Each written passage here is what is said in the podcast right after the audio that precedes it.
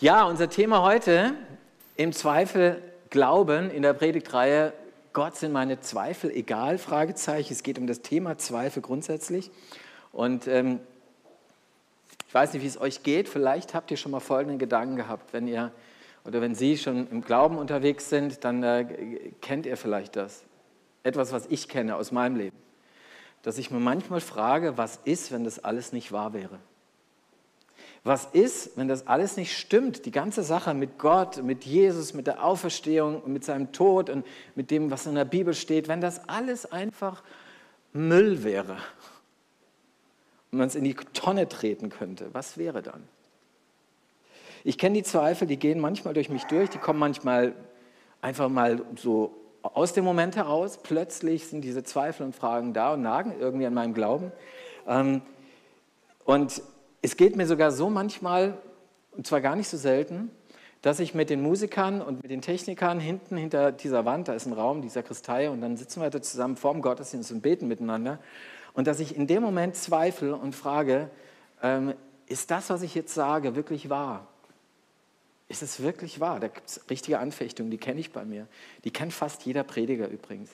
Mir hat dann ein guter, ähm, gutes Zitat mal geholfen von einem anderen Prediger, der sagte, wenn du nicht mehr an das Evangelium als die gute Botschaft von Jesus glauben kannst, dann geh auf die Straße und predige es. Ich gehe jetzt nicht auf die Straße, aber ich predige es. Und ich predige dann immer, und das merke ich oft, ich gehe selbst neu vergewissert aus einem Gottesdienst, dass ich eine neue Vergewisserung bekomme, weil ich das Wort predige und dabei auch selbst höre. Ich predige mir hoffentlich auch immer selbst und nicht nur euch. Und ich hoffe, euch wird es genauso gehen, dass ihr, wenn ihr Gottes Wort hört, in irgendeiner Form, sei es durch einen Bibelvers oder auch mal durch eine Predigt, was für mich mein Wunder ist, dass es so durch so bruchstückhafte Gefäße wie, wie, wie Menschen, wie Pfarrer und wer auch immer oder Prediger, dass da Gott zu einem redet. Aber wenn das der Fall ist, dann, äh, dann sollt ihr vergewissert sein. Und das wünsche ich euch, dass ihr das heute auch vergewissert aus diesem Gottesdienst geht. Zunächst mal Zweifel, wie gesagt, glaube ich, kennt fast jeder von uns. Zwölf Zweifel sind, gehören auch irgendwie zum Glauben dazu. Es gibt ja manche Menschen, die glauben, wenn man Christ ist und an Jesus glaubt, dann ist man ja über allen Zweifel erhaben. Es gibt sogar Christen, die meinen, wenn du also zweifelst, das ist also das Schlimmste, was du tun kannst. Die sind meistens auch keine sehr barmherzigen Christen, muss man sagen, ja? die so denken. Ähm, aber wie gesagt, der Zweifel, der zieht sich durch die ganze Bibel schon durch. Das ist ganz spannend und das, das ist auch ein Grund, warum ich die Bibel auch unter anderem liebe. Weil sie so nah dran ist an der Realität, so nah dran ist an dem, was Menschen denken, fühlen und, und wie sie handeln. Das sind nämlich nicht immer die Glaubenssuperstars, die da dargestellt werden, sondern das sind Menschen zum Teil, die richtig zweifeln. Und manchmal auch an Gott verzweifeln. Es gibt ja verschiedene Arten von Zweifel. Es gibt so theoretische Zweifel. Ähm, ich sage jetzt mal so nach dem Motto, ja, ich lese die Bibel und es ist merkwürdig, da steht jemand von den Toten auf und äh, da wird ein Meer geteilt. Das ist alles mir sehr fremd, sehr, wirkt so ein bisschen nach Märchen. Ähm, wie auch immer, das sind einmal die Fragen, die eher ein bisschen theoretischer Art sind. Wir haben jetzt ähm, fünf Wochen lang immer einen Abend gehabt zum Thema Stolpersteine. Worüber stolpern wir in unserem Glauben? Wo haben wir Zweifel auch?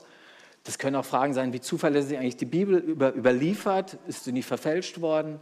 Oder gibt es eigentlich Argumente dafür, dass Jesus auferstanden ist? Gibt es da auch welche, die meinen Verstand befriedigen können? Das sind theoretische Zweifel, die kennen wir. Aber wie gesagt, es gibt auch Zweifel an denen, die sind fast noch gravierender fürs eigene Leben. Das sind Zweifel, wo ich an Gott anfange zu verzweifeln. Und wie gesagt, es zieht sich durch die Bibel durch. Ich will den gar nicht den ganzen Durchzug durch die Bibel machen, aber an einer Stelle ist es ganz spannend. Jesus ist auferstanden von den Toten, hat sich seinen Jüngern gezeigt und jetzt zeigt er sich auf einem Berg noch einmal. Und er zeigt sich ihnen und äh, beauftragt sie, in die Welt zu gehen und diese gute Botschaft von ihm weiterzutragen. Und da heißt es in diesem Kapitel Matthäus 28, am Ende eines dieser Lebensberichte von Jesus, also im Matthäus-Evangelium, am Ende heißt es, sie sahen Jesus, den Auferstandenen, einige aber zweifelten. Ist das nicht krass? Die stehen vom lebendigen Jesus, den auferstandenen Jesus, der den Tod besiegt hat. Der ist ja nicht wieder später gestorben, sondern er ist quasi ja, in den Himmel auferstanden, kann man sagen, ja, sozusagen. Aber sie sehen ihn leibhaftig vor sich und dann heißt es, einige aber zweifelten. Und wisst ihr, was mich beruhigt? Die werden ausgesandt in die Welt, um diese Botschaft weiterzutragen. Selbstzweifler. Wie gehen wir mit Zweifeln um? Lasst uns mal gucken. Wir, wie gesagt, das erste ist jetzt mal gewesen, dass wir uns gesehen haben, wir sind nicht alleine. Der Zweifel ist so alt wie Christ, der christliche Glaube selbst oder der Glaube an Gott. Wie gehen wir mit Zweifeln um? Wie reagiert Gott auf unsere Zweifel, unsere Fragen? Und es gibt zwei Arten, könnte man sagen, von Zweifler. Vielleicht gibt es noch mehr Kategorien, aber ich würde mal zwei, zwei nennen. Das eine sind die, die Zweifler mit einem verschlossenen Herzen, so nenne ich sie mal. Das sind Menschen, die eigentlich, ich sage mal in meiner Körperhaltung, die vor Gott so dastehen oder vor, ja, vor der christlichen Botschaft. Die stehen so da mit breiten, breiten Beinen und verschränkten Armen und sagen, was willst du mir eigentlich sagen? So und so alles Blödsinn. Und am besten, ich mache mich noch ein bisschen lustig über dich, ja? Vielleicht kennt ihr so Menschen. Manchmal sind die auch so sehr, sehr sympathisch. Ich habe ähm, in einem Trauergespräch mit einem ehrlichen Atheisten gesprochen. Er war mir auch wirklich sympathisch, es war ein netter Mann. Und äh, warum nicht? Ne? Also Atheisten, es gibt auch Christen, die sehr unsympathisch sind, also das sagt ja gar nichts über den Glauben aus. Aber äh, also dieser, dieser Atheist, der saß dann vor mir, wir haben über die Trauerfeier gesprochen und ich erzählte so von meinem Glauben und sagte, das werde ich auch sagen, dass das wichtig ist, dass Jesus auferstanden ist, das glaube ich und wer sich an diesen Auferstandenen hängt, der wird ewiges Leben haben. Und dann sagte er, Auferstehung, gehen Sie weg damit, so ein Blödsinn, wer glaubt denn sowas heute noch? Und letztendlich saß er so, er saß wirklich so vor mir. Und ich habe mir gedacht, okay, jetzt brauche ich keine Argumente mehr bringen, die gibt es nämlich. Ähm, es ist, ich habe verloren. Und Gott hat irgendwie auch verloren, vielleicht bei ihm gerade. Die Bibel nennt es zum Teil Spötter, das heißt Menschen, die, die sich ähm, über den Glauben lustig machen, die aber gleichzeitig auch dadurch auch äh, antwortresistent sind, die, die, die beratungsresistent sind, die gar nicht mehr wissen wollen die keinen Hunger mehr haben, keine Sehnsucht haben, wirklich Gott zu erleben und Gott zu erfahren. Ich weiß nicht, wie du da stehst gerade, wie Sie da gerade stehen in, ihrer, in Ihrem Zweifel. Stehen Sie so da oder stehen Sie vielleicht anders da, so wie der, wie der zweit, die zweite Kategorie an Zweiflern? Das sind die, die mit geöffneten Händen dastehen, grundsätzlich erstmal. Oder man könnte auch sagen, die, die offen sind dafür, dass Gott einen Schlüssel in sie hineinlegt und sie öffnet. Bin ich so jemand, der so offen auf Gott zugeht und auf die christliche Botschaft und auf die Bibel mit geöffneten Händen? Die Bereitschaft, dass Gott mich aufschließt, auch meine Zweifel und Fragen aufschließt? In der Bibel gibt es so Leute und die sind, sind mir auch sehr sympathisch. Da gibt es einen, ähm, einen Mann, vor ein paar Wochen habe ich darüber gepredigt, äh, ein Mann, der hat einen, einen Sohn und dieser Sohn ist schwer krank ähm, ist, äh, und Jesus, Jesus, er wird zu Jesus gebracht und Jesus sagt dann zu, zu den Umstehenden und auch zu dem Vater, alles ist möglich dem, der mir vertraut. Alles möglich dem, der glaubt. Und die Antwort des Vaters, Achtung, was sagt dieser Vater zu, dem, zu Jesus? Er sagt, ich glaube, aber hilf meinem Unglauben. Ich glaube, aber hilf meinem Unglauben. Das ist ein offener Zweifler, der genau weiß, irgendwie reicht mein Glaube nicht richtig. Da gibt es Zweifel, da gibt es Fragen ich bin ganz angewiesen auf dich und ich bin offen dafür, dass du jetzt handelst und was tust. Und ich lasse mich gerne überraschen. Und dann gibt es einen anderen Zweifler, den habe ich euch auch mitgebracht. Das ist eigentlich so der, der Zweifler schlechthin in der Bibel. Man nennt ihn manchmal auch den ungläubigen Thomas. Wobei ich sage, der ist nicht ungläubig gewesen, dieser Thomas, auf keinen Fall.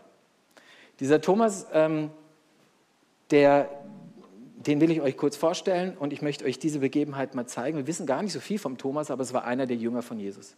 Und da heißt es mal in Johannes ähm, 20, Thomas, einer der zwölf Jünger, die auch Zwilling genannt wurde, war nicht dabei. Wo?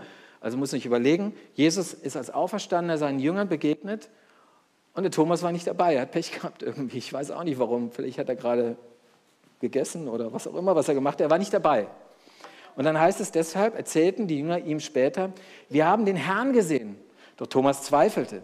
Das glaube ich nicht. Ich glaube es erst, wenn ich seine durchbohrten Hände gesehen habe. Mit meinen Fingern will ich sie fühlen und meine Hand will ich in die Wunde an seiner Seite legen. Was kann ich von diesem Thomas lernen, von diesem zweifelnden Thomas? Das erste Mal ist, eigentlich habe ich schon gesagt, er hat Hunger. Er will es eigentlich wissen. Das ist so gut an diesem Thomas. Der speist sich auch nicht einfach, lässt sich nicht einfach abspeisen mit irgendwelchen billigen Antworten, sondern der will es wirklich wissen. Der möchte selbst erleben. Der möchte selbst erfahren. Das ist dem Thomas wichtig. Und man könnte ja meinen, na ja, gut, der hat drei, drei Jahre ist er mit seinen Kumpels da durchs Land gezogen, mit den anderen Jüngern, hat gesehen, was Jesus so getan hat an Wundern, an großartigen Dingen und äh, außergewöhnlichen Dingen. Und jetzt müsste er doch eigentlich diesen Leuten glauben, die ihm sagen, dass er auferstanden ist und dass sie ihn sehen. Nee, nein, das ist ihm zu wenig. Er möchte gerne, er möchte selbst erleben. Er möchte selbst die Erfahrung machen, dass Gott lebt. Und das will ich von ihm lernen, diesen Hunger und diese Sehnsucht nach Gott. Die Hunger, der Hunger und die Sehnsucht nach Gott. Und das Zweite, was ich von ihm lerne, ist, äh, er nennt seinen Zweifel beim Namen und auch das, was er von Gott erwartet. Er nennt seinen Zweifel beim Namen. Nenn du auch deinen Zweifel beim Namen. Und zwar am besten noch Gott selbst. Sag ihm deine Zweifel. Ich habe äh,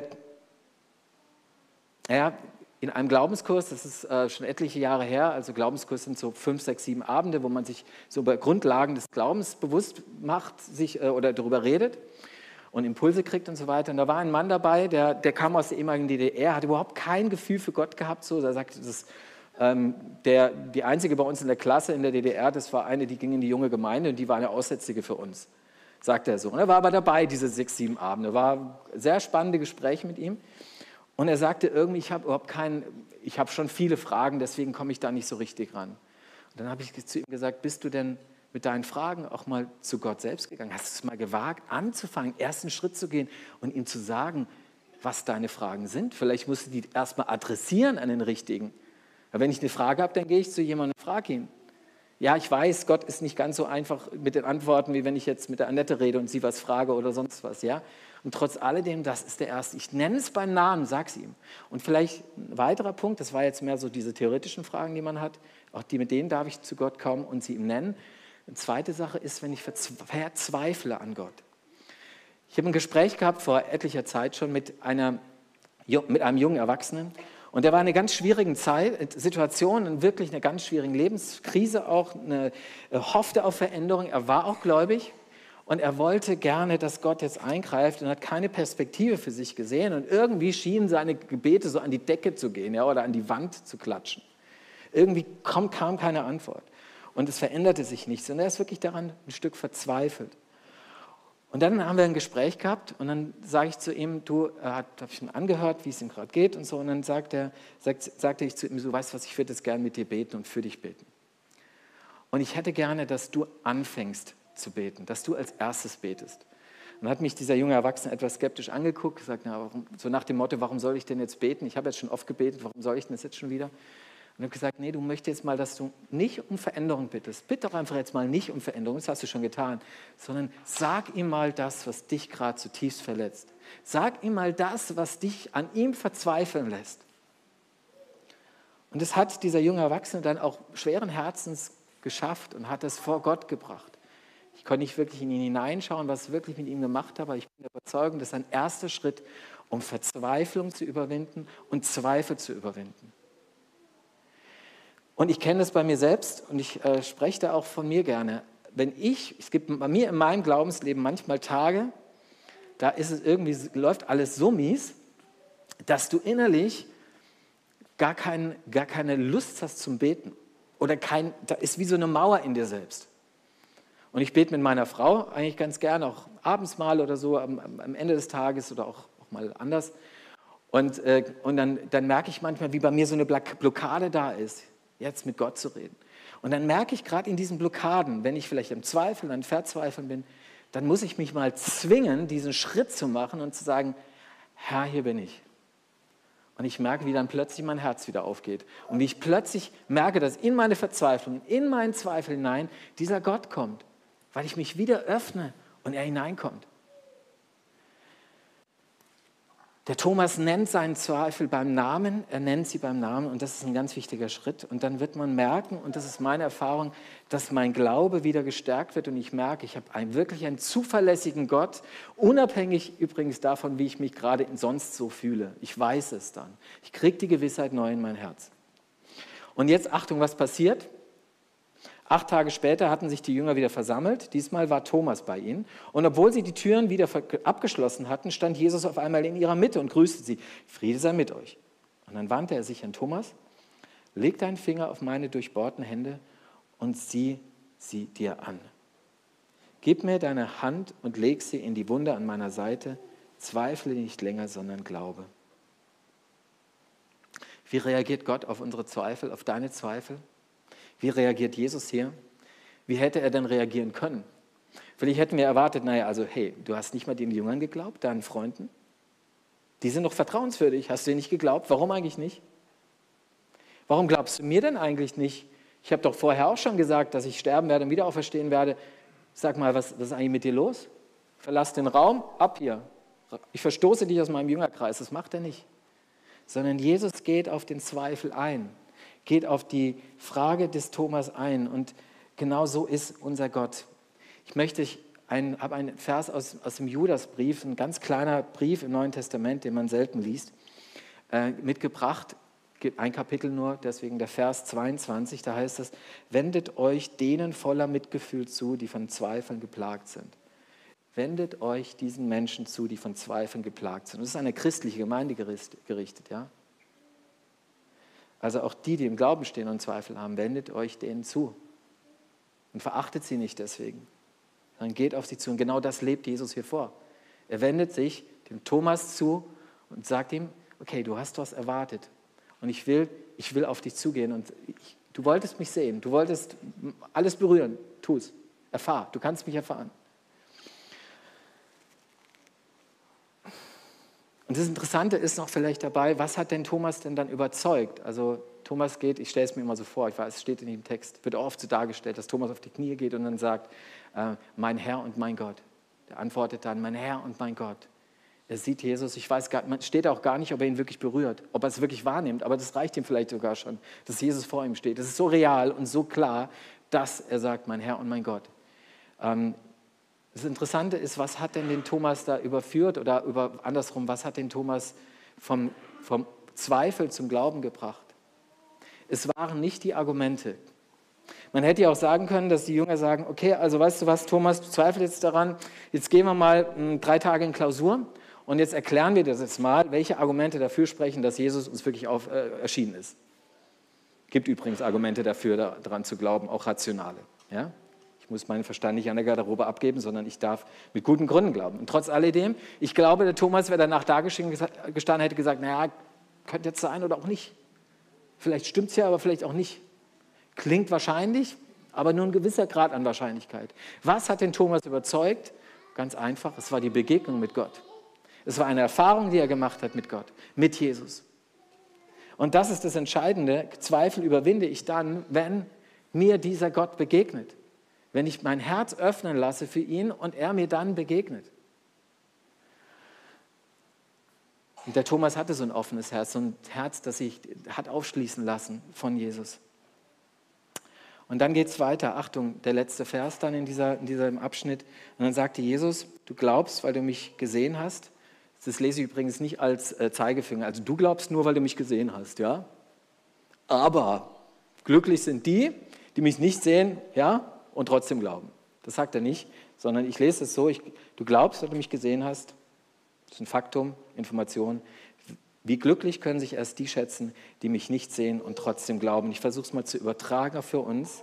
Jesus sagt uns, du glaubst, weil du mich jetzt erfahren hast, weil du mir begegnet bist, weil du eine intensive Erfahrung mit mir gemacht hast, weil du mich gesehen hast sogar. Äh, glücklich sind die, die an mir festhalten und an mich glauben, auch wenn diese Erfahrung einmal ausbleibt. Auch wenn diese Erfahrung mit Gott einmal ausbleibt. Es kann nämlich tatsächlich sein, dass du offen bist und du eigentlich dafür bereit bist, dass Gott dir dein Herz aufschließt. Und dann fehlt die Erfahrung plötzlich. Moment, momentan jedenfalls, und ich spüre nichts davon, von dieser Liebe Gottes. Und dann heißt es, festzuhalten, auch gegen, gegen, gegen meine Erfahrung gerade. Ähm, ein zwölfjähriger Junge kommt zu einem Prediger und dieser Junge sagt, ich hätte mein Gespräch mit Ihnen gerne. Und er sagt, ja, können wir gerne machen. Worum geht es denn? Ja, also ich, ich habe schon einige Male zu Gott gesagt, zu Jesus gesagt, ich will mit dir durchs Leben gehen. Ich, mich für, ich entscheide mich, ein Kind Gottes zu sein, mit dir zu leben. Aber ich zweifle immer wieder daran, ob das wirklich stimmt. Und der Prediger antwortet ihm ja, ich darf dir sagen, definitiv stimmt es. Du bist ein Kind Gottes. Du hast Jesus in dein Herz gelassen, dein Leben gelassen. Du bist ein Kind Gottes. Aber ich kann dir auch sagen, definitiv stimmt das, aber es gibt Zeiten, da spürst du nichts davon. Da erfährst du es nicht, dass du ein Kind Gottes bist. Da spürst du es nicht, so wie der Thomas. Das gibt's, ja, ganz realistisch. Und deswegen sagt die Bibel uns, dass wir manchmal auch gegen die Erfahrung glauben sollen und dürfen. Und zwar indem ich mich festhalte an dem Wort Gottes, an dem, was Gott uns in der Bibel an Zusagen weitergibt. Indem ich mich daran festhalte. Auch wenn, wie gesagt, meine Erfahrung gerade anders aussieht. Versuche es am Ende noch mit dem Beispiel äh, klarzumachen. Die meisten von uns waren äh, nie in einem Kriegsgefangenenlager, gehe ich mal von aus jetzt, vermute ich. Äh, aber wir kennen es meistens aus Filmen. Ja? Und wenn die dann irgendwie in so einem Kriegsgefangenenlager waren oder von mir aus auch in einem Konzentrationslager, in irgendeinem so schlimmen Lager, äh, dann, äh, dann, sieht man oft in diesem Film, dann packt so ein Soldat oder auch ein Gefangener, äh, irgendwo kramt er einen kleinen Zettel raus, faltet ihn auf und das ist der, ein Brief seiner Frau. Und die ist ja in der Heimat und er ist in diesem Lager. Und er liest jeden Tag, faltet er ihn auf und liest ihn und sieht, meine Frau liebt mich. Ich halte mich daran fest. Ich kann sie nicht sehen, ich kann sie nicht erfahren gerade, aber ich weiß, in der Heimat ist meine Frau und das, was da steht, das gilt. Das gilt. Und daran klammert er sich fest. Jetzt kann es sein, dass die Frau ihm wirklich untreu ist zu Hause. Vielleicht hat sie es nicht mehr ausgehalten, wie auch immer, wir wissen es ja nicht. Bei Gott ist es gerade andersrum. Bei Gott ist es so, er ist treu und gerecht, er ist wirklich treu. Das sagt er in seinem Wort und ich darf mich an seinen Worten festhalten und sagen, das stimmt. Wenn ihr mir sagt, du, äh, ich bin bei dir alle Tage bis an der Weltende, dann ist das ein Wort, das gilt. Wenn ihr mir, wenn ihr, wenn ihr mir, wenn ihr mir zuspricht, äh, lege alle deine Sorgen auf mich, ich sorge für dich, dann stimmt das, auch wenn du gerade vielleicht das, die Erfahrung gar nicht machst. Dann will ich mich daran festhalten und das überwindet auch den Zweifel. Das kann Zweifel überwinden weiß nicht, wie es heute bei euch steht, bei Ihnen steht, bei dir steht, wie es bei dir steht. Hat Jesus schon den Zugang zu deinem Herzensschloss gefunden? Hat sich aufschließen lassen? Kommt er, konnte er deinen Zweifel überwinden? Sind deine Zweifel und deine Verzweiflung gerade vielleicht so groß, dass du nicht mehr weiter weißt? Dann will ich dich einladen, sich neu zu öffnen, sich öffnen zu lassen von Gott, von Jesus, damit er dir dann auch begegnen kann. Dass mit einer Begegnung, einer Erfahrung möglich wird und dass du dich festhältst in seinem Wort. Amen. Wir singen ein Lied. Herr, wohin sonst sollte ich gehen? Ja, wohin sonst sollte ich eigentlich gehen mit, meinem, mit meinen Zweifeln und Fragen auch und mit allen anderen Problemen, die ich so im Leben habe? Und das wollen wir hören und singen miteinander.